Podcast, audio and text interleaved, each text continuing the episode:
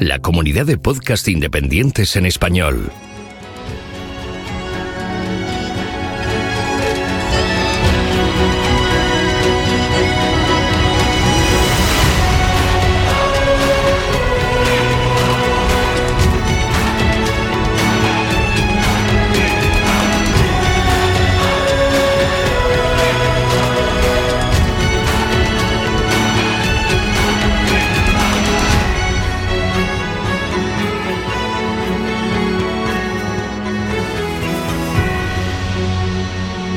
Bienvenido a GeoCastaway.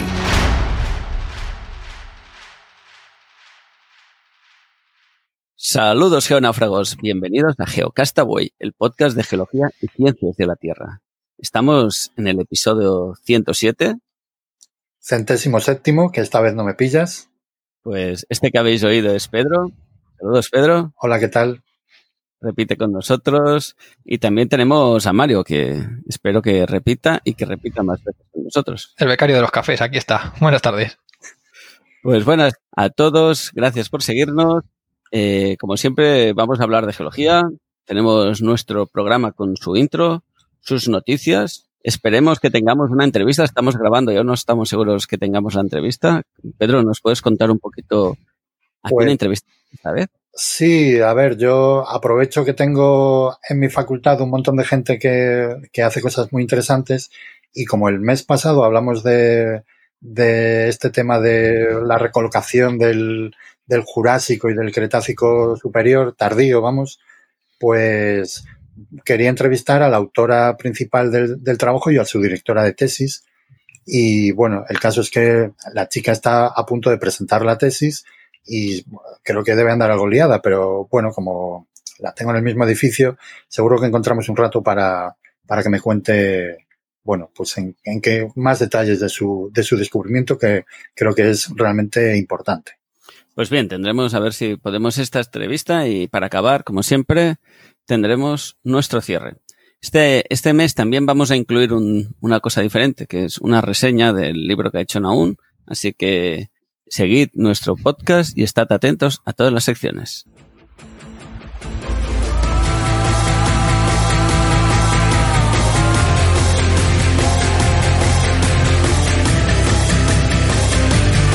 Envíanos tus comentarios, preguntas o sugerencias a geocastaway.gmail.com Puedes escribirnos en nuestra web geocastaway.com.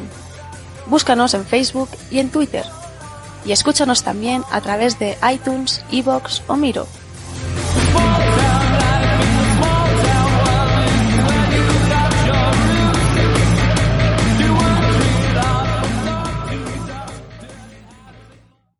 Pues bien, estamos en nuestra sección de noticias rápidas, de que si vivís en pleno Jurásico, pendientes de si los dinosaurios están o no en finales de Jurásico o no, Quizás os despistáis, pero ya que vivís aquí en el Holoceno, tendríais que saber que tenemos el Geoparque de Montañas do Curiel, que mide la antigüedad de los glaciales prehistóricos.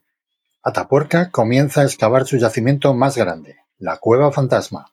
El Geología es un día dedicado a la divulgación de la geología que se celebra en todo el estado a principios de mayo. Abren al público la Geoda, una cueva de cristales gigantes de 60 metros de profundidad Imprevisto magnetismo se extiende en el manto terrestre bajo el Pacífico. El volcán Sinabung en Indonesia registra impresionante explosión el 10 de junio. Y las Olimpiadas de Geológicas Internacionales ya están muy cerquita. La próxima semana nuestro equipo geolímpico asistirá al curso de entrenamiento en Madrid. Corea del Sur les espera y se celebrará entre el 26 y el de agosto y el 3 de septiembre. Bueno, hasta aquí este resumen rápido de noticias. Eh, este mes hemos tenido el volcán Sinagu, que nos ha enseñado algunas imágenes bestiales. A mí me encantan este tipo de erupciones, que conllevan un riesgo y pueden ocasionar pérdidas humanas, pero a nivel geológico ver esas imágenes en directo a mí siempre me fascina.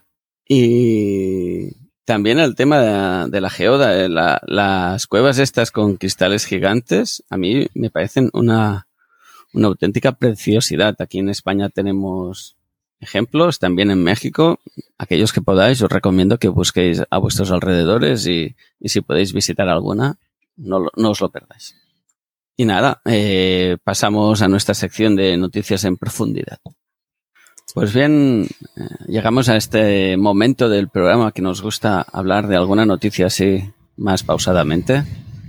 Eh, nos han llamado la atención unas cuantas este mes. La primera que queríamos empezar a comentar fue una que, y ya que tenemos a Mario aquí, pues yo le paso el testigo a él para que la comente, pero es una que habla de terremotos y redes de detección Ay, perdón, redes tele, de telecomunicaciones. A ver, a ver qué nos cuenta un poco Mario, que se lo ha leído en profundidad. Pues sí, la verdad es que esta noticia es bastante interesante por todo lo que mezcla en una sola cosa. Y es un paper que trata sobre el, la posibilidad de detectar terremotos a través de, una, de un sistema de telecomunicaciones que ya esté establecido en el fondo oceánico. Mm, todos los cables importantes de interconexión en, entre países eh, se extienden por el lecho oceánico y ya ha habido varios intentos para utilizarlos como sistemas de, medidas para, terremotos, para salinidad, para temperaturas, etcétera. Y aquí nos está hablando de un sistema que yo no sé si había probado hasta ahora en, con terremotos, pero sí pone que se ha utilizado en para poder hacer perforaciones del lecho oceánico para sacar petróleo. En este caso es de una estación que hay en el sur de Francia, cerca de Marsella, en Tolón, que, tiene un, cable que va desde la Tierra hasta el fondo del mar y se utiliza para comunicar con un detector de neutrinos, que yo me he enterado en esta noticia que tenemos ahí un sensor de, neutrinos en el Mediterráneo, y han utilizado unos sistemas de fibra óptica para poder comprobar las perturbaciones que afectan a estos cables. Entonces, la verdad es que el, tema es muy interesante por cómo está realizado, porque se llama Sistema de Detección Acústica Distribuida y se basa en la, en la dispersión Rayleigh sobre la fibra óptica de las ondas de luz que se envían. El pulso, se envía un pulso coherente de luz, que sería el, láser que se utiliza para, para enviar los datos por la fibra óptica. Y cuando esa onda de luz tiene una longitud de onda superior a los, a los componentes de la fibra óptica se suele producir un, efecto de dispersión, que es el que se llama dispersión Rayleigh. Esta dispersión, si se tiene un detector en, uno de los puntos de, la fibra óptica, se puede medir las perturbaciones que la afectan y saber qué, está pasando con, con, ese cable. Entonces el paper nos da una lectura más o menos de lo que, lo que sería el ruido de fondo que tiene ese cable submarino que han visto que, detecta tanto las olas de superficie como las que, las que se provocan en la interfaz entre los sedimentos y el, y el agua, etcétera. Entonces han ido descontando todos esos datos de ruido, digamos, de las medidas que serían reales. Porque da la, casualidad, o no sé si lo han elegido aposta por, ese motivo, que cerca de donde se, entierra este, este cable en el mar, hay una estación sismológica. Entonces, cualquier dato que puedan obtener del cable pueden comprobar o verificar con los datos obtenidos de, la, esa eh, estación sismológica cercana. Y han comprobado que, en efecto, que pueden detectar terremotos, que de magnitud de 1,9, que es bastante baja si no, si no entiendo bien estas cosas. Lo dices bien, lo dices bien. Y han podido comprobar que, en efecto han llegado a detectar ese, ese tipo de, de sismo.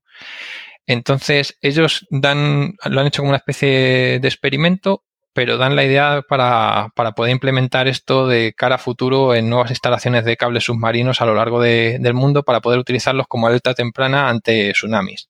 Porque pueden leer incluso si, ha habido un deslizamiento submarino nada más, o si ha habido un movimiento serio que, pueda provocar un tsunami. Y a la velocidad que va los datos por la fibra óptica es una lectura sencilla no implica tampoco aumentar mucho el coste del sistema. Me parece que en torno al 5, entre el 5 y el 8% nada más, que para un cable submarino la verdad es que es, es bastante risible. Entonces yo lo he visto como una noticia bastante interesante. Y la verdad es que si luego pondremos el enlace al paper, supongo, si lo queréis leer, aunque es un poco técnico, de hecho hay partes que yo no, he llegado a entender del todo porque eran cambios de fase de, la luz láser, etcétera, dentro del propio cable de fibra óptica. El resto sí que te da una aproximación a, todo lo que es la infraestructura y te habla también de otros proyectos que, ya hay establecidos para obligar a instalar en los propios cables de telecomunicaciones y de, potencia eléctrica que se vayan a instalar en un futuro unos sensores en apuesta para, poder utilizar tanto para medir los, terremotos como para cualquier otras medidas que nos interesen de, del mar. Porque a diferencia de otros entornos, el océano la verdad es que es bastante desconocido y quitando proyectos como el que hizo Carles una entrevista del sistema Argos para, no sé si lo recordaréis, hace, hace unos meses ya, pues hay pocos proyectos que, que tengamos medidas continuas y económicas de, del estado de, del océano. Y es un gran desconocido que, que ocupa el 75% de la superficie casi de, del mundo. Así que os invito a, leer más de la noticia. No sé si me, si me he explicado bien o, o si tenéis alguna duda. Se entiende. y si no, leemos el paper y, eh, y, preguntamos y comentamos en la sección de comentarios de nuestro blog o de ebooks, ya que muchos nos escucháis en iVoox o en cualquier plataforma que estemos. Siempre intentamos tener espacio para los comentarios, así que si alguien quiere comentar, intentaremos devolver el comentario. Eh, ahora que decíamos también esto de los neutrinos, me ha venido a la cabeza que hace como dos o tres años que hicimos una entrevista a un chico que estaba haciendo el doctorado.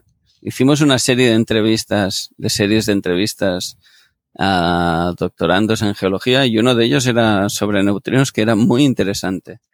Eh, a ver si, bueno, buscad dos o tres años atrás o Geo, Geocastaway neutrinos a ver si sale algo. A ver si durante el episodio a mí me da tiempo de buscarlo y, luego os lo comento. ¿Qué más? También nos ha llamado la atención una noticia sobre energías renovables, ya que con Mario, a mí me gusta discutir de energía con Mario porque siempre está en la oposición mía Cierto. Pues, digo, voy a, voy a sacarle un tema de energías renovables, a ver, a ver qué me cuenta. La noticia es de una página web que se dice Energías Renovables, el periodismo de las energías limpias, así que estamos en un determinado campo energético bastante claro. Y nos habla de que Siemens Gamesa almacena electricidad en piedras volcánicas.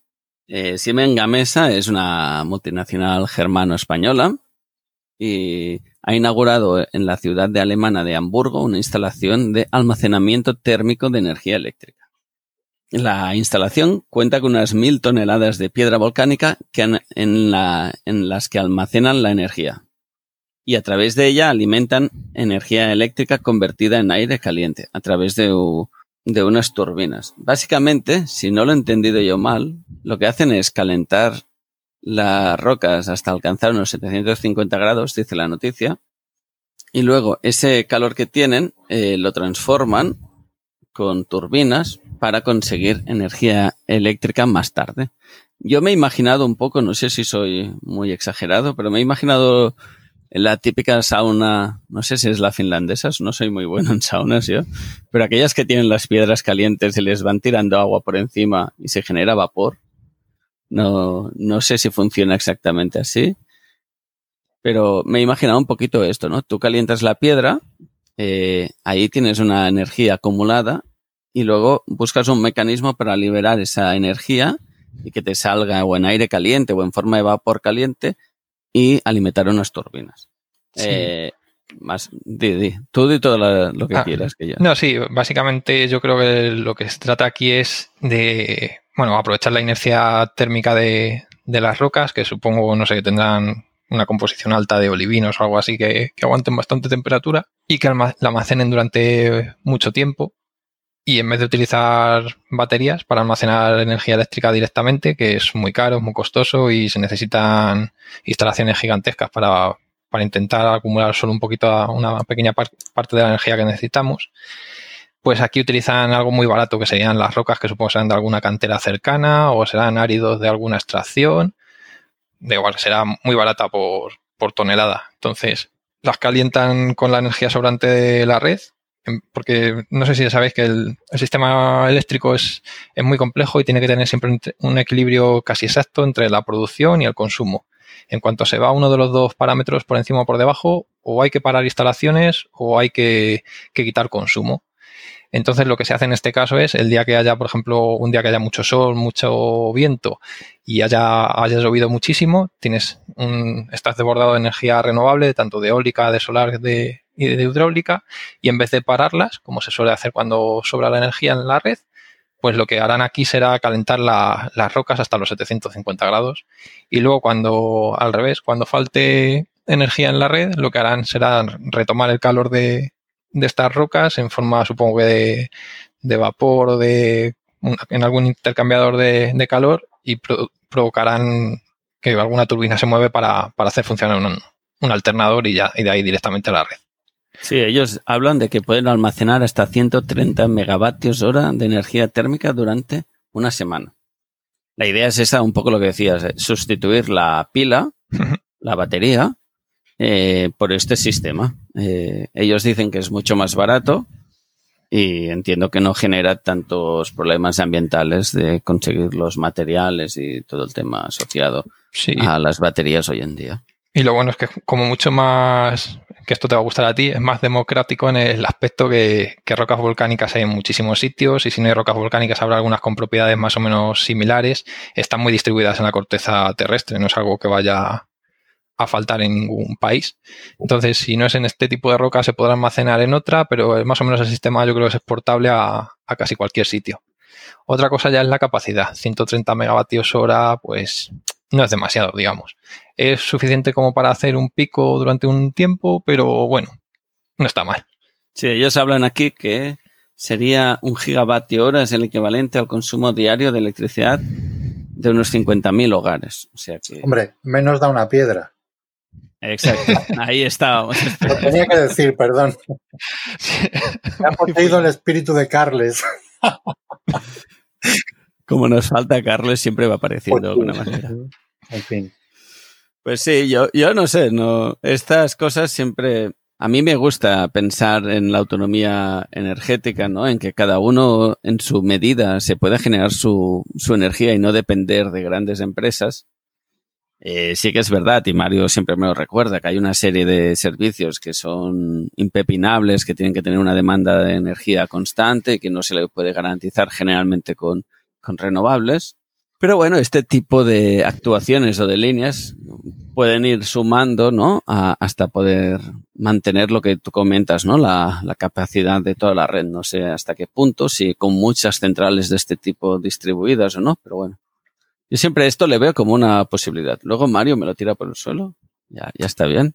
No, yo te diría a ver siempre pesimista, pero no, en este caso, por ejemplo, hay otras aparte de en rocas, hay unas que están basadas en aire comprimido, en, en antiguos yacimientos de petróleo u otras estructuras que están agotadas.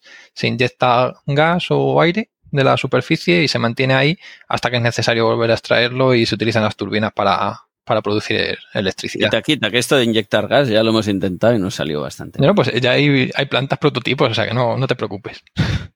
todo depende de, supongo, de, del análisis de riesgo que haya. Sí, a ver si hacemos las cosas bien y ya está. La tecnología existe, es verdad, y la inyección de gas. Estaba hablando del proyecto Castor, he hecho la broma por eso. Ah, sí. Vale, estaba pensando en fracking, no sé por qué, pero.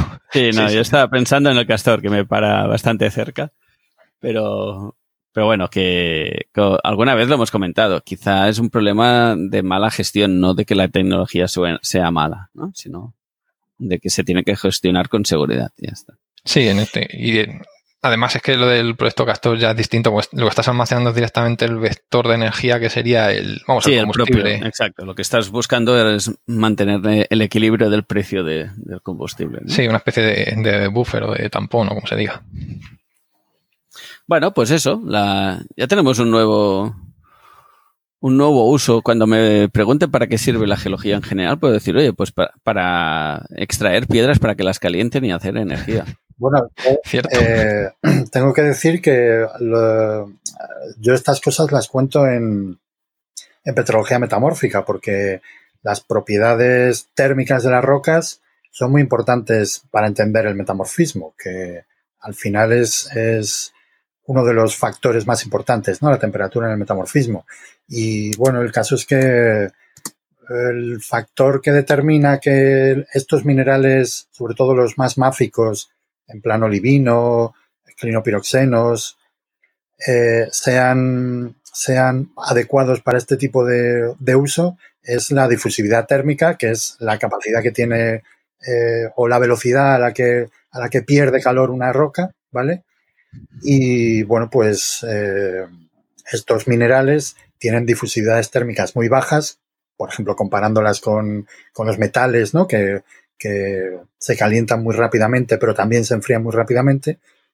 Sin embargo, los minerales estos, el olivino, en fin, todos estos minerales máficos, pues tardan en calentarse, pero una vez que están calientes también tardan mucho en soltar el calor, ¿no? Y eso eh, a nivel práctico, pues sirve para esto, para estas cosas de, la energía, y a nivel geológico, pues sirve para que si tú metes una roca a una determinada temperatura, eh, la pones en un lugar, pues estará soltando su calor durante, durante un tiempo, ¿no? Y, y, y, modificando la estructura térmica de la corteza, que al final es lo que provoca el metamorfismo. O sea que, bueno, eh, me parece también tiene implicaciones en geotermia, ¿no? Sí, Esto también, claro, en geotermia, desde luego, y bueno, pues, pues eso, en, en, en, el, en, la, en la asignatura más de las más complicadas de, de, de, la geología, que es el metamorfismo también. Sí, de hecho, esto enlaza con la, con la noticia breve que dimos antes sobre el, las propiedades magnéticas del manto, creo sí. que eran, que se, se han estado estudiando minerales y rocas de este tipo y se está viendo que incluso bajo presión y temperaturas ya que so, alcanzan la de la de fusión siguen manteniendo propiedades magnéticas que era hasta ahora más o menos inesperado.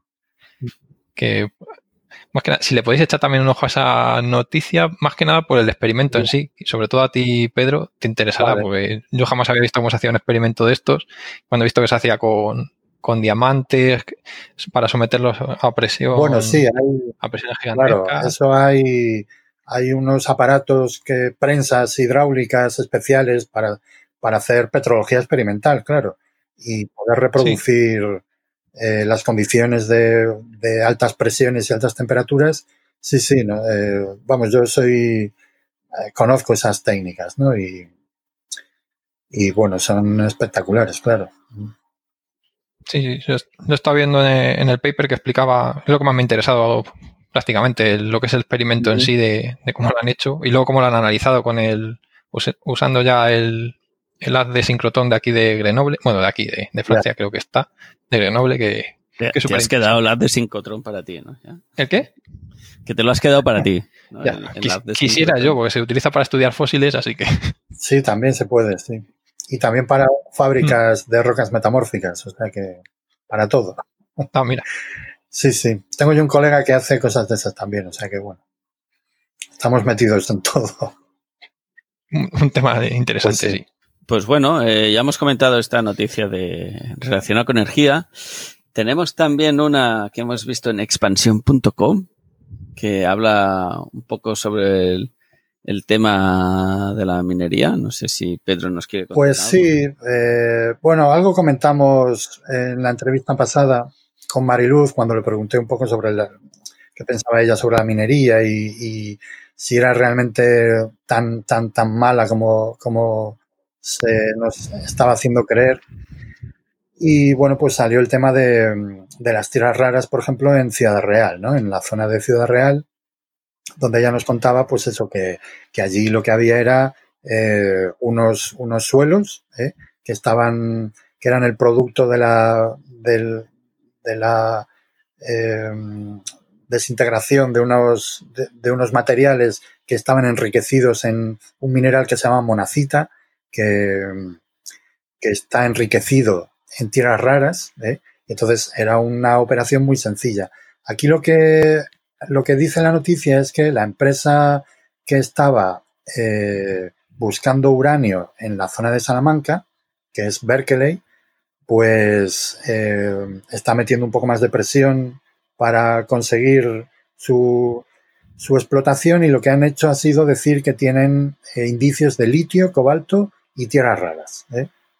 Entonces, bueno, pues ahora como, como uno de los principales productores de tierras raras es China y tenemos el lío entre, entre Estados Unidos y China y Huawei y todo eso, pues claro, los chinos están pensando que a lo mejor cortan un poco el, el, suministro, ¿no? Entonces, esto se está convirtiendo en un, en un elemento estratégico, porque se utilizan para tecnología, eh, para las nuevas tecnologías y en el caso del litio también para las baterías de los coches ecológicos, ¿no? Entonces, pues, bueno, yo creo que lo que, lo que quieren es eh, forzar, eh, decir, mira, no solamente vamos a por uranio, sino que vamos a por cosas que en este momento eh, son muy codiciadas. Entonces, pues, bueno, pues están buscando también, como digo, litio, cobalto y tierras raras, ¿no?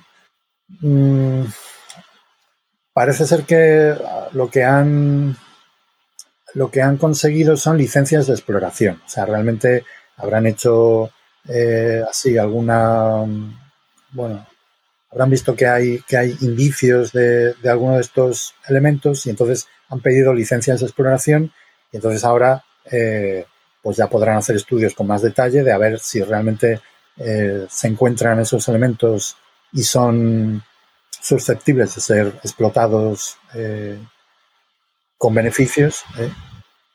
Y en el momento en el que tengan los estudios, pues ya harán una, un cambio de licencia a explotación. ¿eh?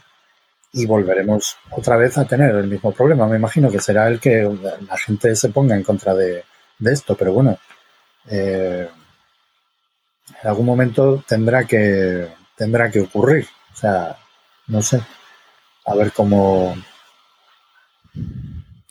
A ver cómo, se, gestiona. Sí. Siempre es uno de los problemas, ¿no? Todos queremos tener materiales y, tener los móviles. Siempre es el caso de los móviles, ¿no? Tener esa tecnología que funcione, pero eh, no queremos que lo exploten en nuestra zona, sino que mejor que lo exploten en un sitio donde yo no lo vea y así me Es un tema complicado. Eh, en ese sentido, a mí siempre me gusta que yo prefiero que lo exploten cerca y donde yo pueda controlar es como un poco el consumo de proximidad. Claro, eh, si tú consumes productos de fuera, no sabes en qué condiciones se han realizado. En cambio, si es un, un producto de proximidad, eh, controlas bastante cerca las condiciones laborales, la calidad del producto, eh, el ciclo de vida del producto, ¿no? Claro, y, entonces pues en, en, cuanto a minoría, yo creo, yo iría en la misma línea, pero está claro que no es tan fácil, ¿no? A veces como ya, Vale, yo en este caso puedo hacer de abogado del diablo. ya sabéis que me toca la espinita de ambientólogo. Vale, eh, todos parecen malos ambientólogos. Mm, no, en este caso es que el, justo de este proyecto llevo pendiente ya hace varios años. De hecho, creo que fueron de los primeros tweets que puse en Twitter. Y el problema está en cómo han hecho las cosas. No tanto con lo que quieren extraer y tal, sino cómo lo han realizado que han, por ejemplo, han estado talando encinas centenarias y se han comprometido o les han obligado, eso no lo tengo muy claro, a replantar no sé cuántas encinas. es que es un modo de restitución de lo que han hecho que me parece un poco gracioso, porque si tú te cargas un ecosistema, luego no es tan fácil como volver. Me he cargado 20 encinas, planto 50 y lo, y lo repongo, pero esto no, en ecología no funciona así.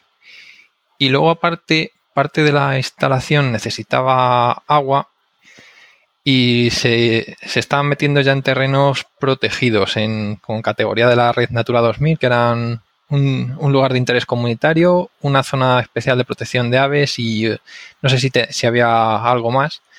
Entonces, no son actuaciones que normalmente estén permitidas en este tipo de, de entornos, porque iban iban a apoderarse casi de todo el agua que había de uno de los riachuelos o de los arroyos que pasa por allí y se estimaba que el, volumen de, áridos y de polvo a la atmósfera, si no se controlaba bien, iban a, enfangar uno de estos, de estos ríos.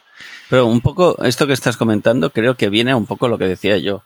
Eh, si lo haces de proximidad, ¿no? una minería de proximidad, por decirlo de una manera, eh, esta serie de valores que no queremos que se pierdan, ¿no? Como sería un ecosistema, eh, la red Natura 2000 y todo esto, eh, estamos en una sociedad donde, o en un sistema social, por decirlo de una manera, donde se supone que hay un control sobre esto. A mí lo que me da miedo es cuando yo estoy consumiendo ese producto, pero viene de una zona donde quizás no hay ese control social sobre ese tipo de extracciones y, necesitan más el dinero, por decirlo de alguna manera, que nosotros. Sí, y entonces se permiten esas cosas que aquí no se permitirían, ¿no? Entonces, yo prefiero que, que se haga en mi zona y si hay estos problemas se gestione bien y se vea eh, las artimañas a veces o las estrategias, tampoco digamos artimañas, las estrategias de las empresas y que haya un control social ¿no? sobre ello. Sí, sí, sin duda. Eh, esta misma extracción de uranio en cualquier otro país sería en, un país que no tenga los, los, mecanismos que tenemos nosotros ambientales, que si os parecen pocos podéis iros ya a otros países que donde son no existen directamente y son completamente necesarios, pues es mucho mejor hacerlo aquí que en cualquier otro lado, eso sin duda. Por ejemplo, Francia, yo creo, uno de los de sus máximas reservas de uraños están en sus antiguas colonias francesas en, África. Con lo cual, vete tú a saber cómo están allí extrayendo, en, en qué condiciones extraen la, el uranio en esa zona. Entonces, prefiero que lo hagan en España porque la verdad lo, van a hacer mejor que, en cualquier otro lugar del mundo. Sí, yo creo que esa es un poco, un poco la idea. El problema también es que, claro, dices que no se han hecho las cosas bien, y bueno, pues ahí, claro, hay, hay mucho dinero en juego y, siempre puede haber alguien que diga, voy a sacar tajada de aquí y bueno, pues que voy a dejar que hagan esto sin así, sin que se entere así mucha gente, ¿no? Entonces, yo qué sé, eso también echa para atrás a la gente, ¿no? Porque dice, a saber tú quién, quién estará aquí detrás mangoneando, ¿no? Entonces eso, bueno, pues es, es peliagudo. Lo que pasa es que yo creo que las empresas ahí deberían tener un poco más de cabeza y pensar, mira, eh, estamos en el mundo civilizado, vamos a hacer las cosas bien, que las, las pueden hacer bien. O sea, no, no tienen por qué estar haciendo todas estas triquiñuelas, ¿no? Yo creo. Pero bueno, eso ya... Sí, lo que pasa es que sale más barato o por lo menos a corto plazo, luego a largo plazo ya, ya no tienen un buen eh, consejero de comunicación o de imagen que les diga, mira, no vayas por ahí porque, porque no te van a dejar, va a ser peor. O sea, entonces, bueno, no sé. Sí, porque a la hora de pedir otros, otras licencias para otros yacimientos, porque pueden encontrar en otras zonas y ya no te dejan trabajar. Porque además esta empresa yo creo es toda de, capital privado, no sé si es canadiense, creo, o algo por ahí. Australiana. vale, sí, bueno, claro, son las grandes potencias de, de la minería. En fin, yo qué sé, que bueno, por lo menos está bien saber que tenemos recursos. O sea, eso yo creo que siempre es interesante. Luego ya que podamos explotarlos o no, pues, pues ya, ya veremos qué ocurre, ¿no? Pero, pero siempre es interesante conocer cuál es eh, tu, tu, patrimonio, ¿no? El patrimonio, y en este caso esto es patrimonio eh, geológico y punto. O sea, no, no hay nada más que hablar. Así que, pues, bueno, a ver si si tienen suerte, encuentran algo interesante y, y a ver si nosotros tenemos suerte y no nos, no nos la lían. Yo qué sé. A ver, a ver qué tal. A ver si hacemos lo que dicen ahora, un win-win, ¿no? Que salga todo Pues sí, no estaría mal, yo qué sé. A ver, a ver qué pasa. Vale, eh, podemos, nos ha llamado la atención, tampoco entraremos mucho en profundidad, pero sí que destacar un artículo que ha salido en el Cultural que habla sobre la geología y su revolución silenciosa. La geología no aparece muy habitualmente en los medios de comunicación, a no ser que hayan terremotos o, o problemas así de riesgos de desastres, mal llamados desastres naturales. ¿no? Así que si vemos un artículo, pues lo destacamos. Y tenemos este que os repito, eh, sale en el cultural.com y se llama La geología y su, y su revolución silenciosa. Y habla, hace un pequeño resumen de, la geología. No sé si Pedro quieres comentar algo. Bueno, eh, a ver, a mí me asustó un poco el título cuando lo vi porque dije yo, uy, revolución silenciosa, ya verás, nos va, nos va a colar el antropoceno, pero vamos. Pero, me lo leí y me pareció maravilloso. O sea, es un artículo, claro, el autor es José Manuel Sánchez Ron, que yo creo que es uno de los eh, periodistas científicos o divulgadores más, más eh, mejores de, España. Y bueno, pues la verdad es que me encantó el artículo. O sea, habla de. habla un poco de, de cómo la geología es una de las ciencias que que se dedica a crear nuevos términos y utilizando raíces griegas y yo como tengo una entrada sobre, sobre palabras metamórficos que vienen del griego, pues esa parte me pareció estupenda. Luego, bueno, pues eh, habla también de, de, la tectónica de placas, de cómo surgió, de cuál fue un poco el origen y la historia. Y me parece, bueno, pues un artículo es cortito, se lee muy, muy rápidamente y me pareció súper interesante. La verdad es que me encantó. Y bueno, pues yo creo que sí, yo creo que está, está, bien. Nos pondremos la referencia en el, en el blog y así echarle un vistazo porque merece la pena. Vale.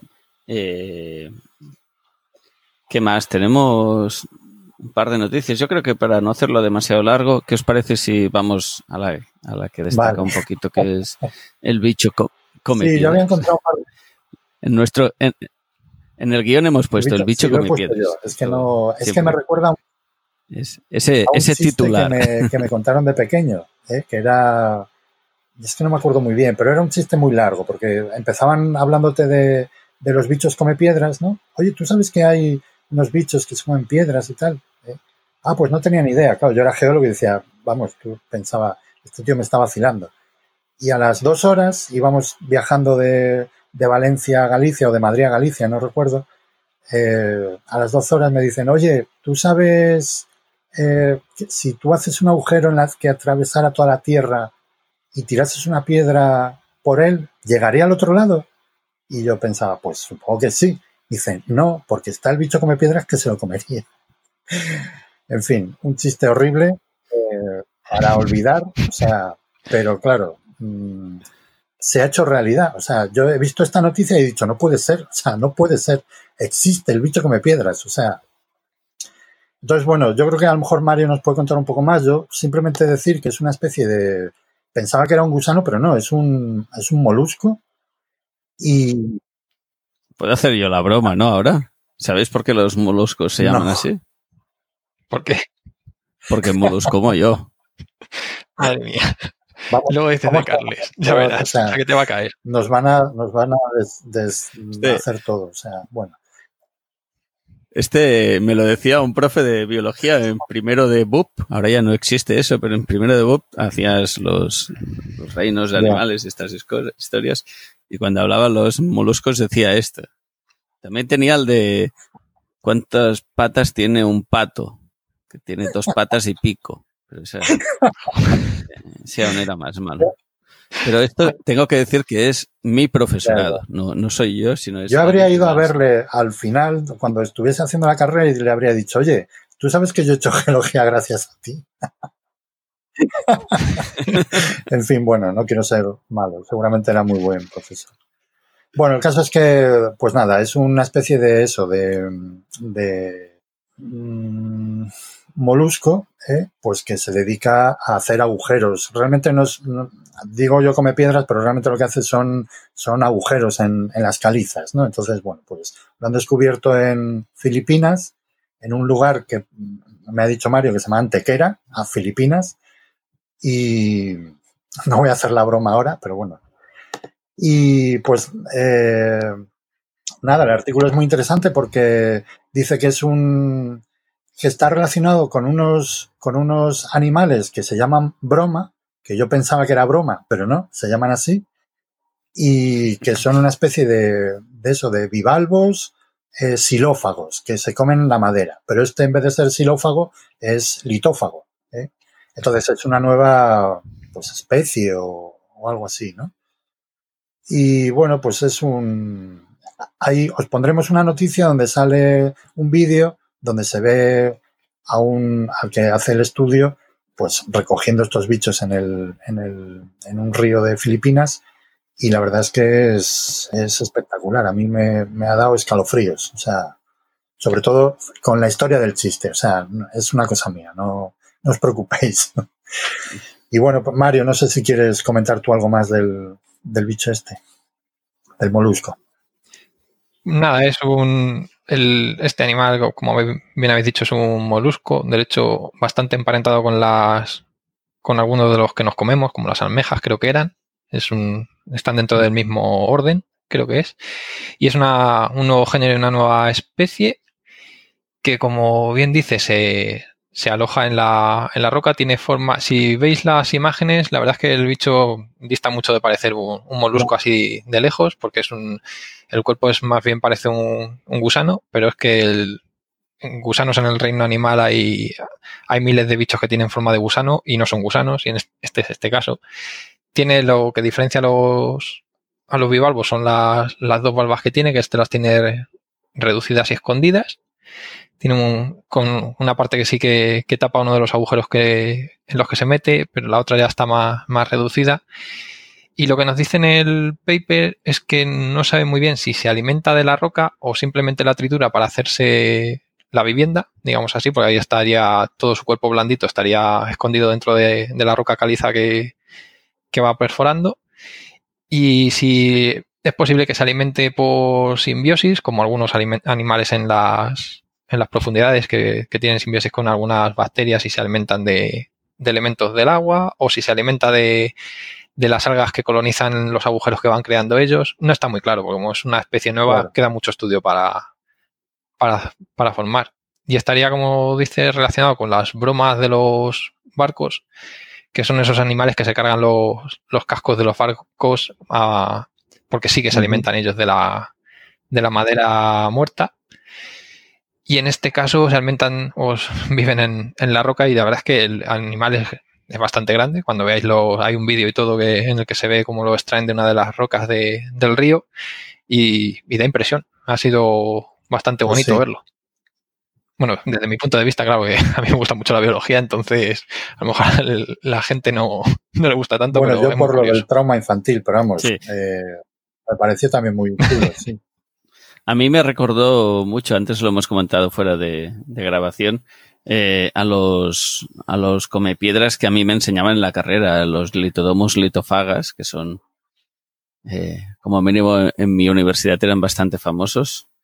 Y, nada, entiendo que es, eh, debe ser algo parecido a ese proceso, ¿no? De animales que se fijan en la piedra y van, van comiéndosela, disolviéndola, ¿no? Sobre todo en calizas y este tipo de, de, sustratos y lo que no sé es eso, si realmente se lo comen o solo es la fijación para quedarse. A ver, a ver qué, pues cómo acaba todo esto. A ver qué siguiendo esta noticia, sí. y, tener cuidado que no se entre en vuestra colección de piedras. A ver si se la comen todo. Creo que por eso Pedro tiene, miedo. como si se encontrase un bicho dentro de una eclogita ya, eso sería terrorífico. O sea, porque vamos, yo qué sé. Muy bien, pues nada, esperamos que os haya gustado estas noticias que os hemos comentado y si os parece pasamos a la siguiente sección.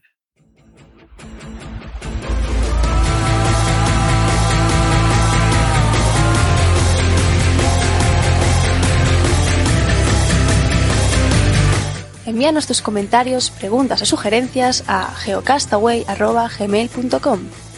Puedes escribirnos en nuestra web geocastaway.com. Búscanos en Facebook y en Twitter. Y escúchanos también a través de iTunes, Evox o Miro.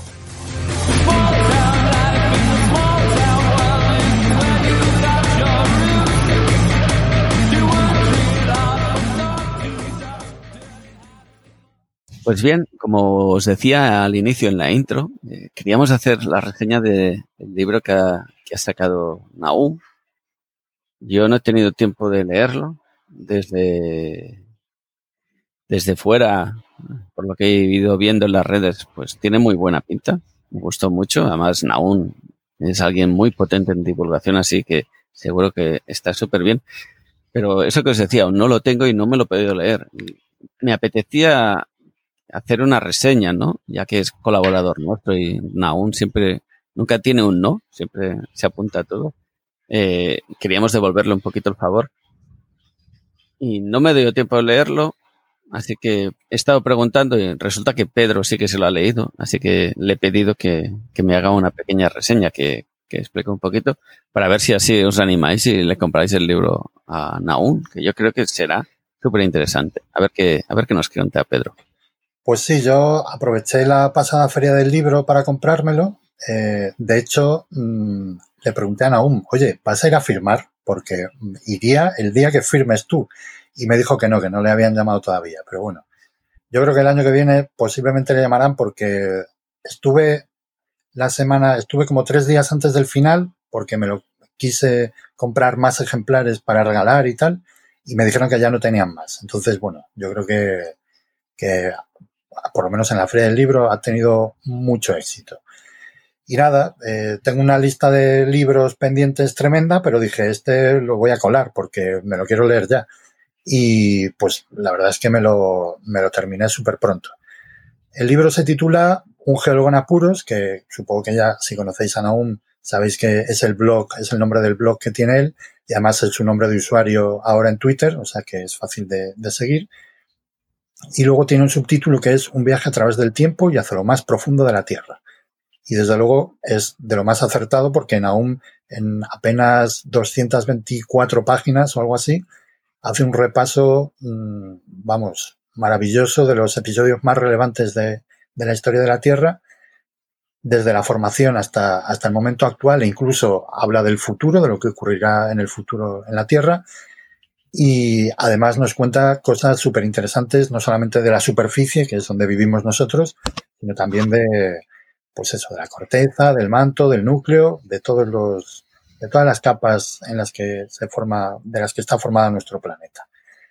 El libro, bueno, pues está editado por Paidó, que es del grupo editorial Planeta, y dentro de la colección para curiosos. Y bueno, pues lo podéis encontrar en, cualquier lado, en Amazon, en vuestra librería habitual, lo que sea. Como os digo, pues se lee muy rápido. Yo, vamos, mm, no podía parar. O sea, la verdad es que, aunque son cosas que, que yo conozco y que que me gustan, pues, eh, vamos, lo, lo, devoraba. A pesar de saber yo cosas eh, y, de, y de, pues eso, de tener yo mis conocimientos, pues ha habido cosas que no sabía. O sea, realmente he aprendido cosas nuevas con, con el libro de Naum, que seguro que le, le hace ilusión que se lo diga. Y, pues, por ejemplo, no sé, tengo vamos, es una cosa lógica, pero no se me había ocurrido pensar en ello con mucho detalle, ¿no? Como, como en el momento en el que Pangea se, se, resquebra, se resquebraja, pues se produce un enfriamiento mucho más rápido del, interior de la Tierra de lo normal y ese transporte de calor desde, ahora que hablamos también de, las propiedades térmicas de las rocas, el transporte de calor desde, desde el interior hacia afuera, pues provocó también un, cambio en el clima, ¿no? Eso lo, lo transmite a lo largo de todo, el, de todo el libro, todos los momentos en los que ha habido eh, grandes cambios climáticos en la historia de la Tierra, las grandes eh, episodios de bola de nieve o episodios de, de, de, invernadero, de efecto invernadero, pues están todos muy bien explicados. Y bueno, pues, eh, hombre, la verdad es que resumir 4.500 millones de años de historia eh, en 224 páginas no es nada fácil y es verdad que, que, bueno, se deja algún episodio que es importante, ¿no? Como el gran evento de oxidación y tal, pero, pero realmente la historia que cuenta está muy bien hilada, está muy bien contada, es muy ameno y yo siempre estoy muy pendiente de encontrar así fallitos, ¿no? Porque soy muy, muy, muy tiquismiquis con eso y me ha costado muchísimo encontrar fallos, o sea, encontré tres, pero vamos, no sé si los volvería a encontrar. Y bueno, me parece que es un libro que es una lectura ideal para este verano, por ejemplo, si os vais a la playa, os lleváis el libro y empezáis ahí a, a leeroslo.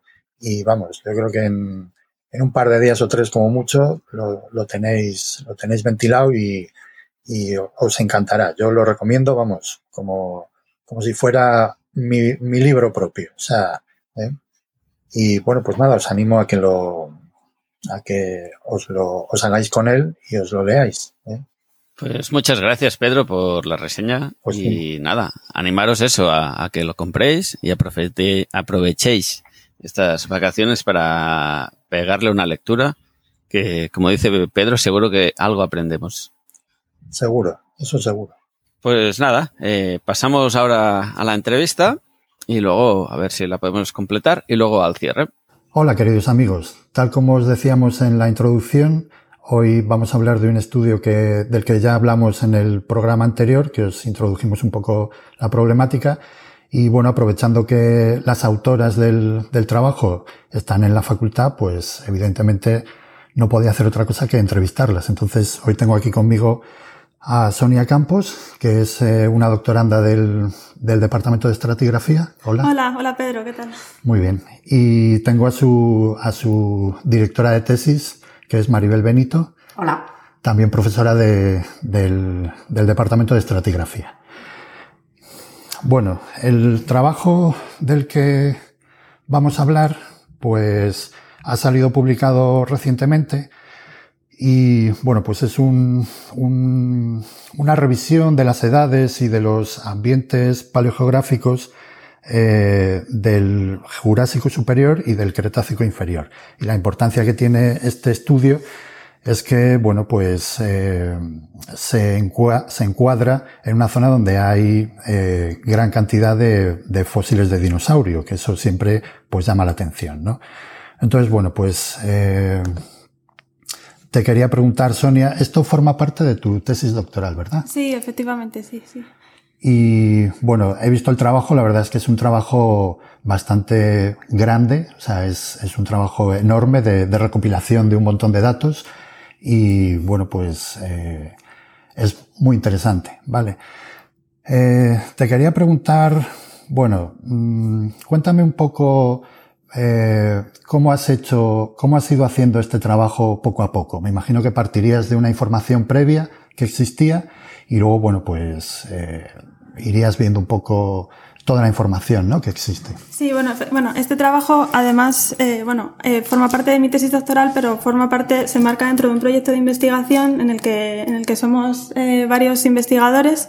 Este proyecto está liderado por, por la Universidad Complutense y uh -huh. el, María Isabel Benito eh, es la, la IP de, del proyecto sí. y además también en este proyecto eh, forman, forman parte de él los investigadores de la Fundación Conjunto Paleontológico de Teruel-Dinópolis uh -huh. y también otros investigadores de la Universidad de Barcelona, de la Universidad de Oviedo y de la Universidad Rey Juan Carlos. Muy bien. Y bueno, pues eh, sobre todo eh, cuando, cuando empezamos eh, con, la, con la investigación de la tesis doctoral, en primer lugar, bueno, este, este estudio empezó poquito a poco a raíz del trabajo de Finemaster que, uh -huh. que comencé a realizar allá en el año 2014 bajo la dirección de, de Maribel.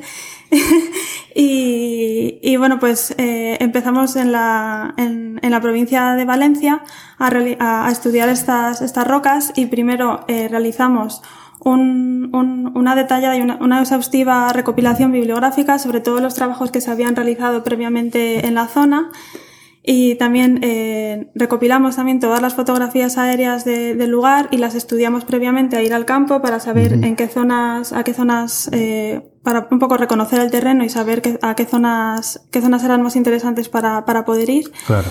Y después ya comenzaron las, las jornadas de campo, que son jornadas muy, muy intensas que en principio solemos hacer en verano, de sol, de sol a sol y nos recorremos de verdad toda, todo el área, todo el área de estudio. Ajá. Han sido eh, unas 2000, unos 2.000 kilómetros cuadrados de, de, zona y te aseguro que nos hemos recorrido principalmente entre Maribel y yo todos los caminos, pistas forestales y donde no llegaban las pistas pues nos íbamos andando con uh -huh. el pico, con la lupa y con la brújula mirando todas las, reconociendo todas las litologías para poder elaborar así, en primer lugar, un, un mapa, un mapa geológico, Ajá. para poder eh, delimitar las rocas que estábamos estudiando sí. y poder confeccionar un mapa que nos, que nos permitiese eh, comenzar a trabajar eh, sobre, sobre el terreno. Claro.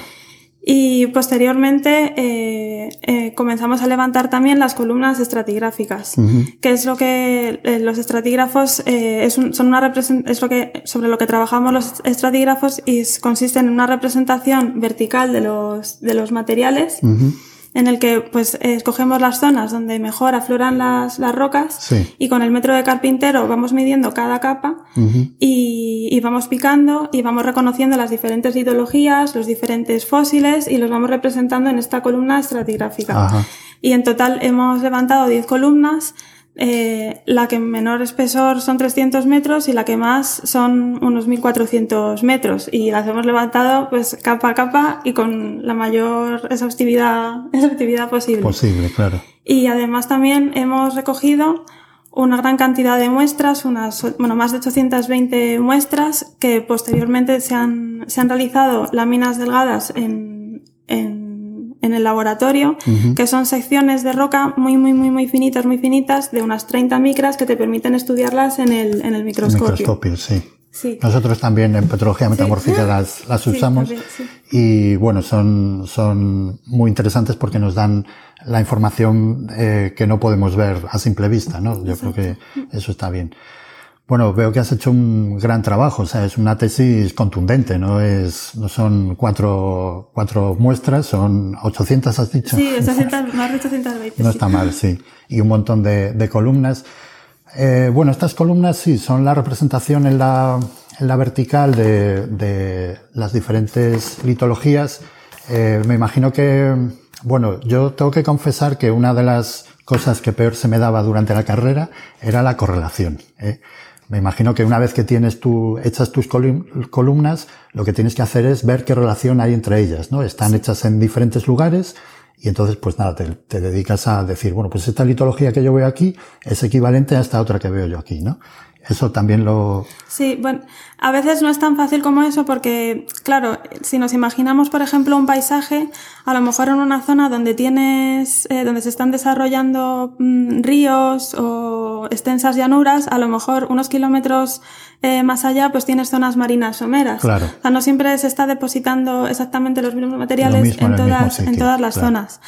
Pero sí que, sí que es verdad que eh, eh, hemos tenido la suerte de encontrar unos, unos microfósiles que son de tamaños microscópicos. Sí. Eh, que principalmente, bueno, hemos aprendido, gracias a, a muchísimas, a, pues a, a, picar mucho, hemos aprendido a reconocerlos con la lupa, de, con la lupa, pero también los hemos estudiado en el microscopio eh, junto a la profesora Esmeralda Caus de la Universidad de Barcelona, que sí. es especialista en estos microfósiles. Ajá.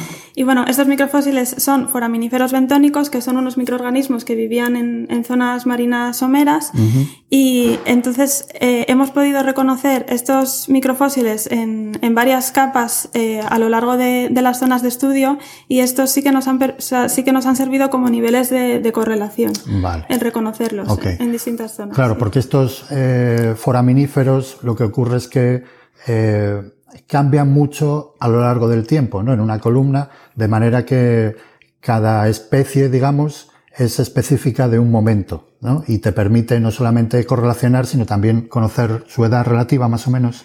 Exacto, Eso, estos, ¿no? claro, estas, estas especies tenían una duración relativamente corta a lo largo, Sí. a lo largo del tiempo, entonces, claro, pues es- te, te permite precisar la, la edad de, de- de las rocas que estás estudiando. Vale. Sí.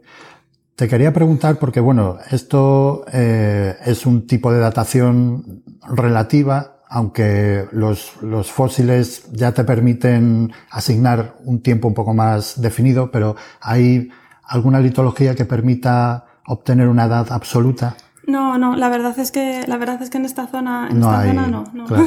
Este, bueno, en este caso podrían ser, por ejemplo, niveles volcánicos o algo así, una erupción que, que diese circones o algún mineral que se pudiera datar con, con métodos Sí. de datación absoluta. O sea que la única manera que tienes de, de conocer la edad es mediante los foraminíferos. Sí, sí, sí, Ujú. sí, sí.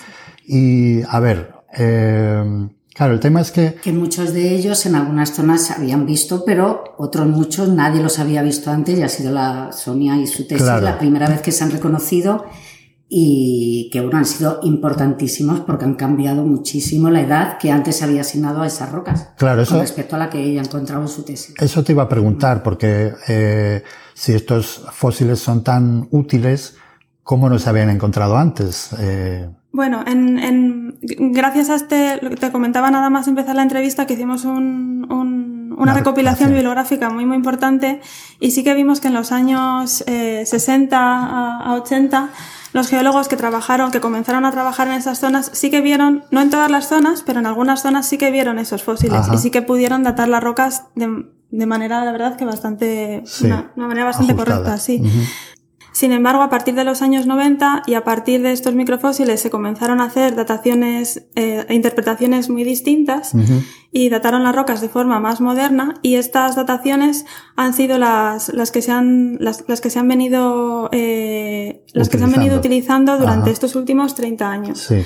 Y entonces, eh, cuando, cuando comenzamos a hacer esta tesis doctoral, eh, bueno, pues eh, como recolectamos eh, tantísimas, tantísimas muestras de, de, roca, pues pudimos, pudimos observar estos, micro, estos microfósiles, pero inclusive en zonas donde no se habían observado Ya. anteriormente. Ajá. Y, y entonces pues los pudimos ver y los estudiamos junto con la profesora, bueno, la Sí. profesora Esmeralda Caos de la Universidad de Barcelona y, y gracias a eso pudimos, pudimos precisar la edad Claro. de las rocas Y- y, ca- y cambiar las edades que, que se habían venido trayendo durante estos últimos 30, 30 años. Ajá. Sí, porque, bueno, eh, he tenido que repasar la columna cronoestratigráfica y, bueno, veo que habláis de edades del Jurásico superior hasta prácticamente, bueno, en algún caso incluso Cretácico medio, os llegáis a decir. O sea que ahí, y ahora os han salido edades eh, mucho más antiguas. Realmente son, son Jurásico y como mucho el, lo que viene aquí el Berriasiense, que es el Cretácico más temprano.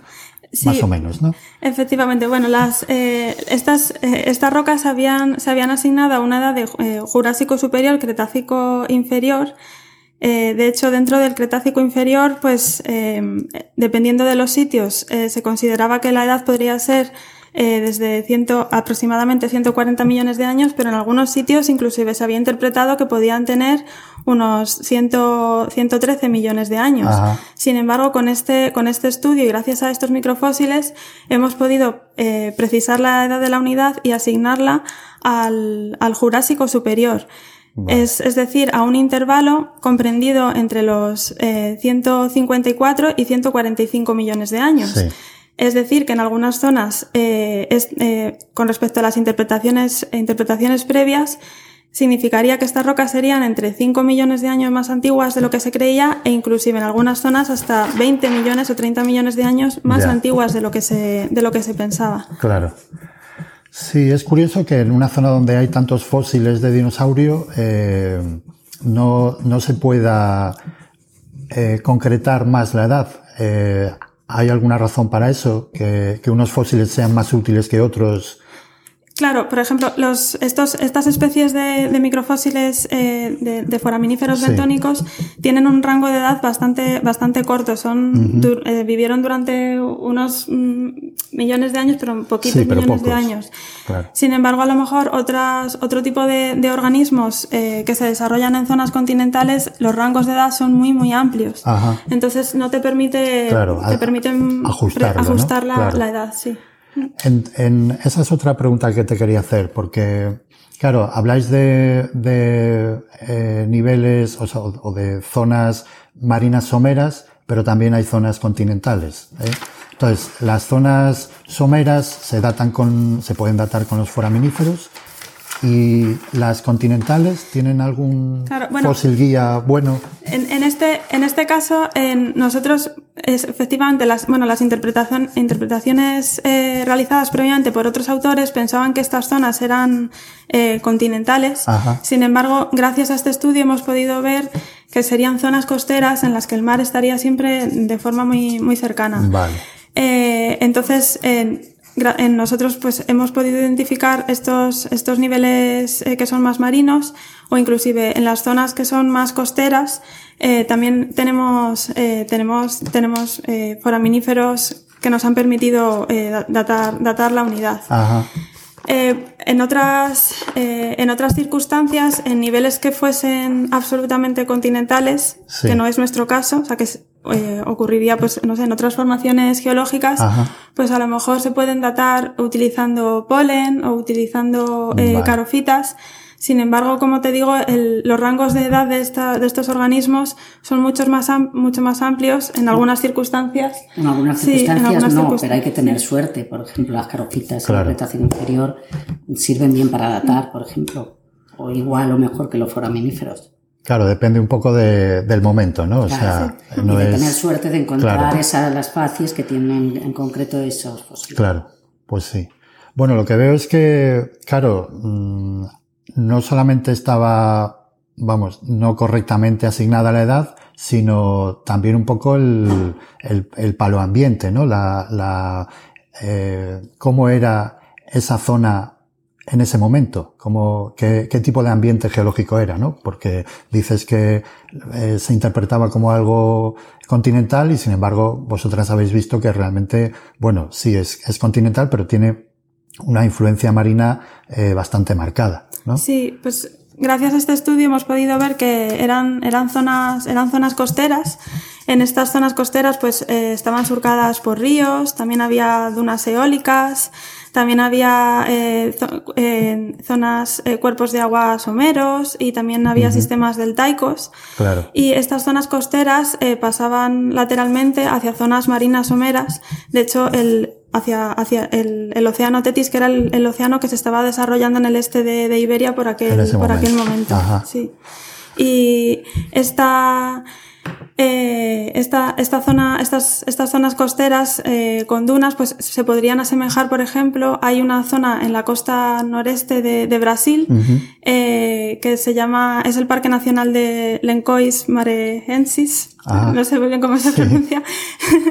eh, y estas zonas, pues, eran, bueno, es, esta, esta zona, pues, es, son zonas costeras donde se desarrollan, se desarrollan dunas. También hay, hay algunos eh, sistemas eh, fluviales eh, que atraviesan estas zonas costeras y, y, bueno, pues, podría ser, podría ser más o menos semejante a, a esas zonas. Muy bien. Me estás poniendo un ejemplo de actualismo directamente. Sí, o sea, uno de sí, los sí. principios básicos de la geología, que es comparar un, un ambiente actual con, con, lo que pudo haber ocurrido en el, en el pasado, ¿no? Entonces, bueno, yo creo que eso es, está muy bien, ¿no? Que la estratigrafía hace mucho uso de, de las bases de la geología, como son eh, uno de ellos es el, el actualismo. Sí, pero bueno, siempre o sea, comparamos siempre con sistemas actuales, pero salvando las distancias de claro. que no, obviamente no, las escalas pues podrían no ser las mismas. Ajá. O, por ejemplo, en esta, esta zona de Brasil, el contexto es un contexto tectónico bastante estable. Uh -huh. Sin embargo, las rocas que estudiamos nosotros eh, se desarrollaron en un contexto tectónico eh, eh, activo, en activo. un contexto extensional. Ajá.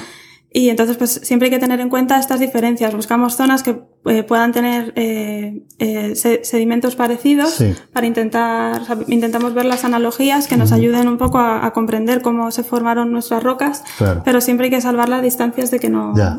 de que no todo coincide. Claro, sí, eso, bueno, a veces es, es complicado. Eh, ¿Qué más te puedo preguntar? Pues, Sí, por ejemplo, claro, al tener, al tener tan, tan cerca el, el mar, eh, supongo que esa zona sería muy sensible a las subidas y bajadas del nivel del mar. ¿Habéis, habéis encontrado algo, algo parecido? Sí, de hecho, eh, hay hacia la parte, hacia la parte superior, superior de la unidad, eh, nos hemos encontrado con eh, intercaladas unas capas eh, que son de carbonatos. Sí. Nos las hemos encontrado intercaladas mmm, en una gran parte de, los, de, las, de las columnas estratigráficas que hemos levantado y estas capas están formadas por carbonatos que están, eh, que están formadas por fósiles eh, de ambientes marinos someros. Uh -huh. Tienen desde, bueno, eh, corales, ostreidos, estos foraminíferos bentónicos, eh, equinodermos Ajá. y también de forma muy importante tienen, eh, están formadas por olitos, que son partículas carbonáticas que hoy en día se están formando en las playas de Bahamas o de Florida. Uh -huh. Entonces, ese, o sea, nosotros hemos, gracias a, a, la identificación de este, de estos niveles carbonáticos, sí. podemos saber que hubo un momento en el que la cuenca quedó inundada por, por el mar. Y esta, porque claro, ahora está muy de moda la subida del nivel del mar, que es por, por la deglaciación, pero en aquella época no había, no, no había casquetes, no había casquetes polares, no. o sea que eh, básicamente eh, esta subida y bajada del nivel del mar es por, bueno, también, claro, hay que tener en cuenta que estamos en un momento, eh, como te comentaba antes, es, es, un momento de tectónica activa, uh -huh. de tectónica extensional, eh, en el que se están desarrollando todas estas, estas cuencas sí. y es un momento en el que las cuencas sufren bastante eh, subsidencia. Ajá. Por lo tanto, mmm, imagínate, puedes tener un nivel del mar absolutamente estable que ni sube ni baja, pero Sí. si tu cuenca está, se está hundiendo, Claro. puede, aparentemente puede parecer que esté subiendo el nivel del mar y Ya. no lo está. Entonces hay que tener precaución con este tipo de, de contextos extensionales Claro. con, para hablar luego de subidas y bajadas del nivel Vale. del mar, porque puede ser que sean, lo- preferimos llamarlo relativo. relativo, Vale. sí. El océano este del que me hablabas era el océano Tetis, ¿no? Que para poner un poco en contexto es el, digamos, el precursor del Mediterráneo. ¿eh? sí. Y es un océano que se estaba formando en el este de, Pangea, mm, más o menos, bueno, antes, pero también a la vez que la apertura del Atlántico, ¿no? Sí, Por poner, o sea, que estaríamos en una especie de paleo mediterráneo. ¿no? Sí, Una sí, sí. Vale. Y bueno, y esta, esta especie de, de costa, eh, cuéntame un poco cuál era su extensión. ¿En qué otros lugares de la península se puede encontrar esta, este límite costero? Sí. Pues estas zonas, bueno, en el este, en el este de, de España, o sea, en el este de la península, de la península ibérica Sí. se podían encontrar. Ajá. Y luego también eh, hacia, hacia el norte, eh, también donde en la zona de, de Asturias también había zonas costeras. Ajá. Y también se estaban desarrollando estas, estas amplias zonas costeras en la parte de Portugal, hacia, hacia la parte sur, lo que es la, la cuenca lusitánica que se llama. Ajá. Y pues todas estas zonas eh, costeras eh, bordeaban la, la península. Ya. Aunque la cuenca lusitánica me imagino que estaría más relacionada con, con la apertura del Atlántico. Sí, efectivamente, sí. ok. Pero en cambio las otras serían más de, del Tetis, ¿no? Incluida la de Asturias. Bueno, la, la de Asturias no, la de Asturias está estaría desarrollando hacia el norte de la Es península. que eh, durante varias etapas a lo largo del Mesozoico eh, ha habido conexiones entre el Tetis y el mar boreal y el mar Ajá, del norte. sí. ¿Mm? En momentos de subida del nivel del- relativa del nivel del mar, Sí. muchas veces han estado conectadas, no solamente en el Jurásico, sino también en el, en el Cretácico, Ajá. en el Cretácico superior. Pero lo que hay que tener en cuenta también desde la paleogeografía, no hay que tener, eh, no hay que pensar en, estas zonas, en estos momentos, en el Jurásico, de, de momentos de- de relativo, de mar alto relativo, eh, que el contexto sería como un conjunto de islas, pues el macizo ibérico, el macizo del Ebro, Claro. ¿vale? Y que dejaban zonas muy, muy, muy someras y muy extensas que a Ya. veces podían estar más o menos conectadas. Conectadas, vale, muy bien. O sea, que era un ambiente, vamos, totalmente diferente al que tenemos ahora, evidentemente, claro.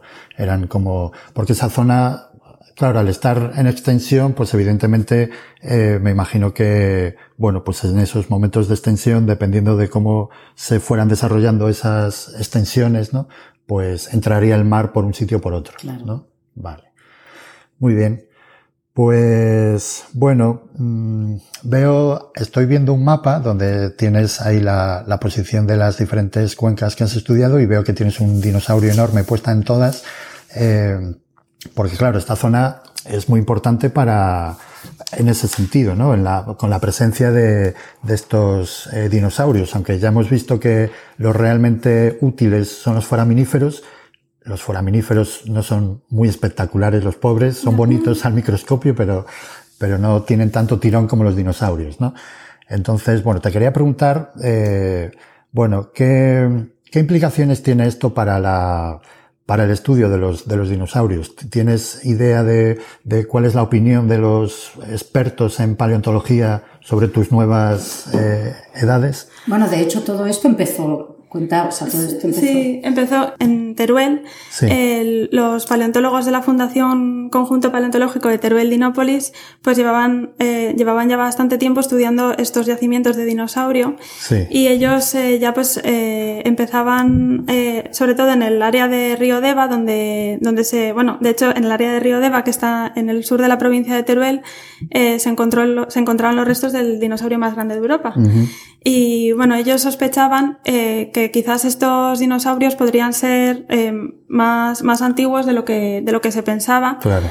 Por las características que ellos, eh, ellos nos han comentado que tienen, em, siempre dicen que estos dinosaurios, sus características son más de afinidad eh, jurásica. Sí. Pero sin embargo, estas rocas se habían datado, se habían asignado al Cretácico, Al Cretácico. inferior. Ujú. Entonces, eh, estos paleontólogos se pusieron en, en contacto con, con Ramón Mas, Ajá. que bueno, fue profesor de, de esta universidad Sí. y eh, también era miembro del equipo de investigación y él, de hecho, es que él realizó su tesis doctoral allá en los años 80 en la provincia de Valencia sobre estas rocas. Entonces se pusieron en contacto con él para, para un poco empezar, pues, saber su opinión y pues a realizar un, pues realizar un estudio. Un estudio más detallado. Y de ahí surgió, surgió pues eh, toda la investigación que se ha, se ha ido llevando a cabo en el equipo de investigación durante, durante estos años y, y la tesis, y la tesis doctoral.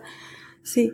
Entonces, claro, pues estas edades que hemos podido demostrar, eh, pues la verdad es que casan mucho más con lo que, con, con, con estas faunas de dinosaurios que, que, se, que ellos interpretaban que, que tenían más afinidad jurásica. Claro. Bueno, pero incluso también eh, mm, prácticamente siempre se había eh, considerado que la unidad en la que estaban estos dinosaurios mm, era titoniense, era Jurásico terminal y Cretácico basal, Sí. la- la- lo que es la, la unidad que los contiene. Pero, eh, sin embargo, también no solamente es que se ha demostrado que era jurásica, sino que además es un jurásico más antiguo, Ya. quimerigiense, es decir, que es muy posible que incluso alguno de estos dinosaurios pudiera ser, eh, eh, podría haber sido quimerigiense. De hecho, eso también casa más muchas veces, de acuerdo con lo que hemos leído y lo que nos han contado los, los paleontólogos, eh, con los dinosaurios y las faunas que se encuentran en Asturias y en Portugal, Ajá. que en, en algunos casos también son quimerigenses. La tesis de Sonda Ya. por primera vez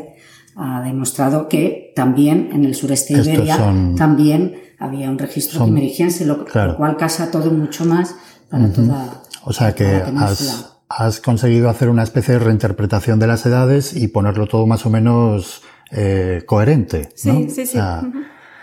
Pues bueno, la verdad es que es un trabajo espectacular. O sea, yo, vamos, eh, no es lo mío, yo soy más de, de petrología metamórfica, pero vamos, me parece, me parece fascinante lo que, lo- los resultados que has obtenido, ¿no? Porque son, son muy, muy interesantes y además, bueno, pues traerán, traerán discusión, ¿no? Yo creo que mm, es posible que, bueno, eh, ¿tú crees que hay, o sea, conoces alguna reacción sobre tus resultados, si, si, porque bueno, lo acabas de publicar, la tesis todavía no la has defendido, pero bueno, la defenderás en breve.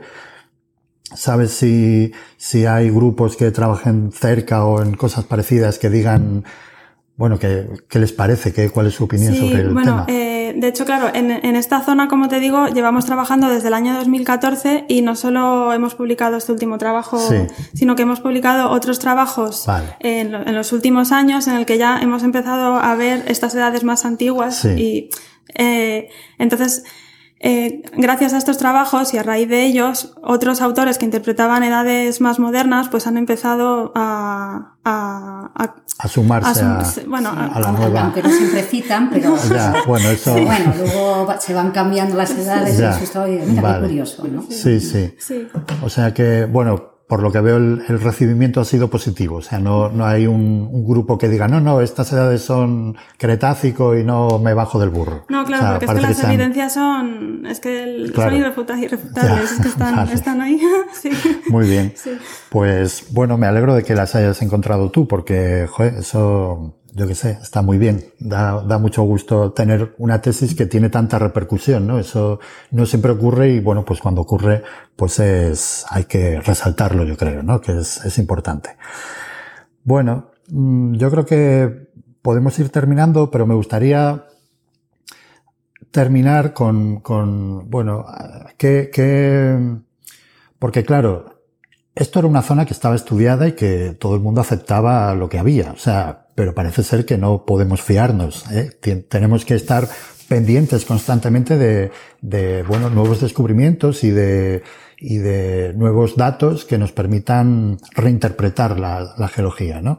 Eh, ¿Tú crees que va a haber alguna sorpresa parecida en el futuro con respecto a otras unidades que pueden estar datadas de aquella manera o Bueno, puede, es, obviamente es posible, además eh, eh, va avanzando la ciencia y se van descubriendo siempre nuevas cosas, Claro. pero también lo importante es que aunque estas zonas aparentemente estuviesen estudiadas, realmente todo el trabajo que se ha realizado de campo, de verdad, hemos, es que hemos picado todas y cada una de las piedras, sí. hemos visto todos y cada uno de los rincones que nos han permitido precisamente encontrar estos foraminíferos en zonas Claro. donde nadie los había visto antes. Entonces, Claro, pues los estudios exhaustivos pues, pues conllevan que puedas encontrar estos, estos hallazgos. Y la verdad es que sí, este, este estudio ha sido muy importante ya que estas formaciones geológicas, eh, claro, estaban datadas de una forma y han sido datadas de una forma durante muchísimos años y así es como aparecen en los libros, en, en los libros de, geología de España y entonces ahora pues habrá que, esas edades que están en esos libros de geología de España, pues habría que, habría que revisarlas, habría que cambiarlas. Sí, sí, sí. eso, bueno, yo ahora estoy revisando trabajos de fin de grado ¿eh? de, de alumnos que toman como referencia artículos muy antiguos y bueno, pues está claro que no, no son capaces de ver referencias modernas donde se ve que claramente las, las edades pues van cambiando según, según avanza el conocimiento, pues vamos teniendo nuevos, nuevos datos y nuevas interpretaciones. Yo creo que, bueno, pues eso, eso está muy bien. Bueno, pues, pues oye, muchas gracias por contarnos con tanto detalle tu trabajo. Eh, se ve que lo tienes reciente porque acabas de entregar la tesis, ¿no? Sí, hace, hace dos días. Vale, muy bien. Ahora más o menos, ¿qué, ¿qué, plazos tienes para la defensa y todo eso? Bueno. A ver. Las cosas de Palacio van despacio. Ya, sí, ¿qué me vas a contar? y con agosto, pues, de por medio, pues, pues nos imaginamos que para, para noviembre podrá ser la, la, defensa. sí, sí, muy sí, bien. Bueno, pues la anunciaremos en su momento y a ver si te traemos público para que te vea. Vale, muchas gracias. Que seguro que es muy, muy interesante. Y bueno, pues Maribel, muchas gracias también por, por gracias estar. Por la entrevista, y bueno, pues oye, eh, espero que les resulte interesante a nuestros oyentes. ¿Vale? Vale, muchas Muy gracias. Bien. Bueno, pues nada, despedimos aquí la entrevista y os dejo con el cierre. Venga, nos, nos oímos. Hasta luego. Pues bien, ya, ya estamos acabando este episodio número 107, dejadme decirlo bien, centésimo séptimo. Muy bien. Me haré un Correcto. En, estos, en estos temas, yo que soy muy mal hablado. Al final, el podcast me va a servir para, para formarme como persona habladora. Eh, nada, eh, que, os queríamos comentar. Eh, queríamos empezar un poquito con los comentarios que hemos tenido en las diferentes plataformas. Como ya sabéis, intentamos estar en todos los sitios. Hemos llegado a estar en, en Google Plus, que desde Sí. inicio yo ya veía que eso no iba a ir bien. Si queréis, buscad atrás. No, no me estoy tirando, eh, no sé cómo se dice en castellano, es igual, las medallas. Sí. Pero, pero yo lo decía desde el primer día, esto de Google Plus no va a ir bien.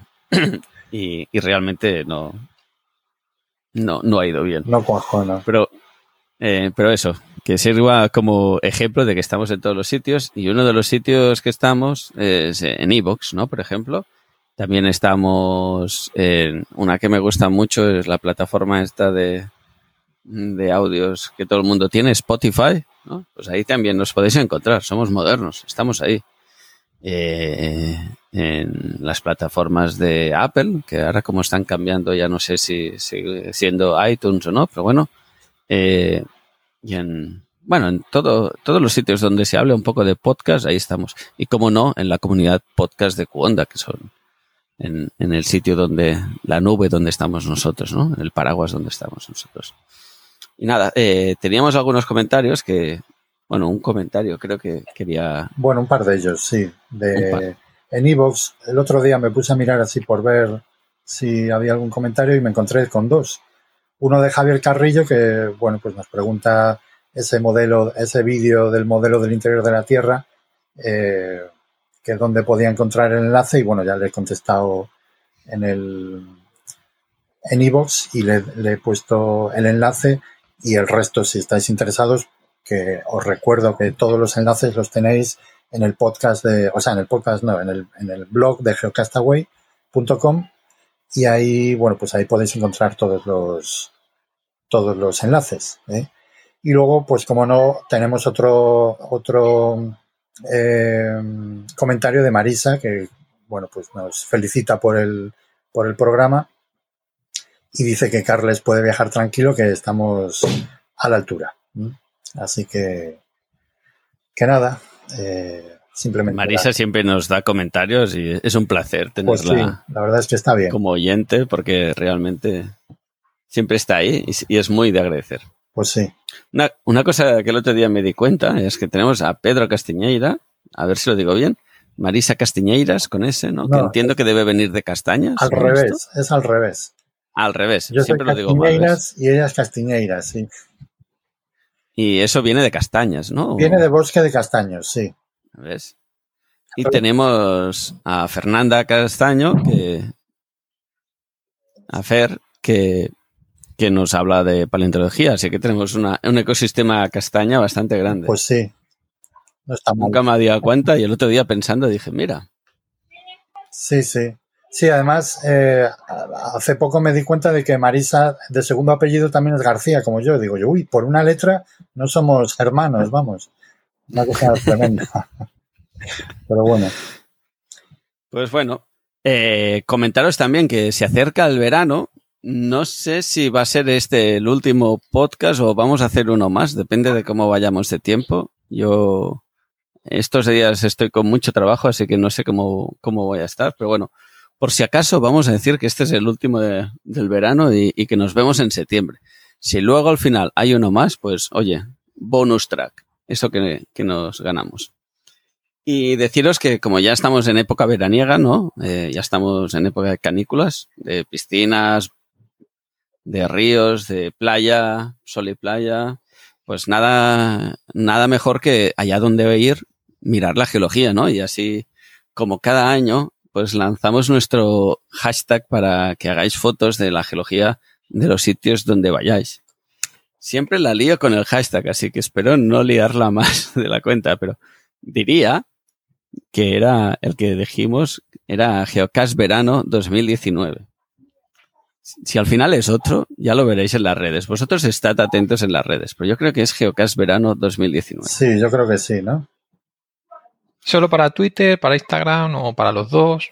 Para todo, sí, sí. Nosotros ya os decía que somos multiplataforma. No sé si tenemos cuenta en Instagram. Diría que sí, pero no sí, estoy sí. seguro. tenemos- tenemos- bueno, tenemos- Yo, ya, ya veis, no soy muy usuario de Instagram. Yo la parte de Facebook y de Instagram no, no la domino demasiado. El holding Zuckerberg no, no lo Ya. tengo muy por la mano. Pero bueno, estamos ahí, pues mm, nos mandáis fotos en todos los sitios y a final de septiembre, o sea, de, cara a octubre, ¿no? Pues haríamos nuestro habitual sorteo, donde sorteamos cositas que muchas veces Pedro es nuestro gran proveedor. No sé si este año también lo vamos a conseguir. sí, yo creo que algo, algo podré encontrar. Todavía no sé muy bien el qué, pero bueno, algo, algo encontraré para, para dar de premio. Pues a ver si podemos ofrecer algunos premios y también recordaros que tenemos a Carlas por ahí dando vueltas con su viaje en el Gran Cañón, que ha estado mandando fotos para hacernos envidia a todos. Entonces va a ganar él el concurso directamente. No, a él, a él voy a haremos algún algoritmo para que él no entre en el concurso. Para que no entre. Encima que da rabia, no le vamos, no le vamos a dar el premio. Va dando envidia, sí. Exacto. Envidia, esa es la palabra. Eh, pues, pues eso, eh, aparte de los regalos que normalmente nos ofrece Pedro, que desde aquí le agradezco siempre su predisposición, pues tendremos un mapilla que creo que enseñó Carlas. Yo le hice la broma de que no podíamos regalar el coche porque dijo, mirad lo que tengo para regalar. Creo que no pilló la broma porque ni se rió ni nada. Pero espero que sea el, el mapa. No tenemos presupuesto para coches. Así que en principio tendremos también al- algún regali- algún recuerdo de, de, de la zona que ha visitado Carlas para regalar. Mm, Así que os invitamos a eso, a, todos los sitios donde vayáis, pues si veis alguna cosa interesante o alguna formación así divertida, pues le pegáis una foto, le ponéis el hashtag eh, Geocastverano 2019 y, y para aquí que nos llega. Y también para acabar, eh, deciros que estamos con la preparación de, de la geoquedada. Eh, deciros que lo, lo hacemos en la zona de Granada y aún estamos, quiero cerrarlo ya, pero aún no lo hemos cerrado, eh, el sitio donde dormir, porque en el fondo donde durmamos será el condicionante del precio, ¿no? De cuánto puede costar todo. Así que una vez tengamos un poco cerrado el tema del dormir, que intentaremos que sea lo más barato posible, para que así la, haya más posibilidad de gente que se apunte, porque está claro que si te tienes que costear el viaje y la estancia, pues yo que soy catalán, pues ya intento que sea lo más baratillo posible.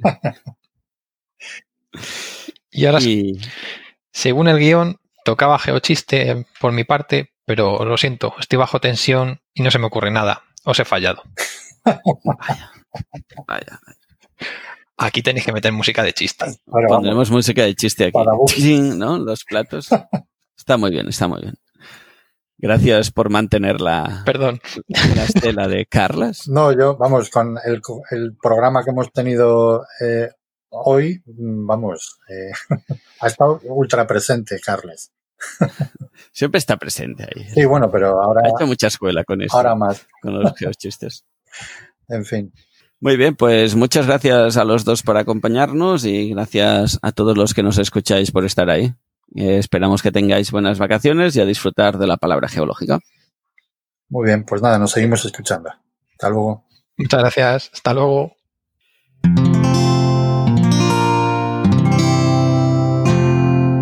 Puedes escuchar más capítulos de este podcast y de todos los que pertenecen a la comunidad Cuonda en cuonda.com.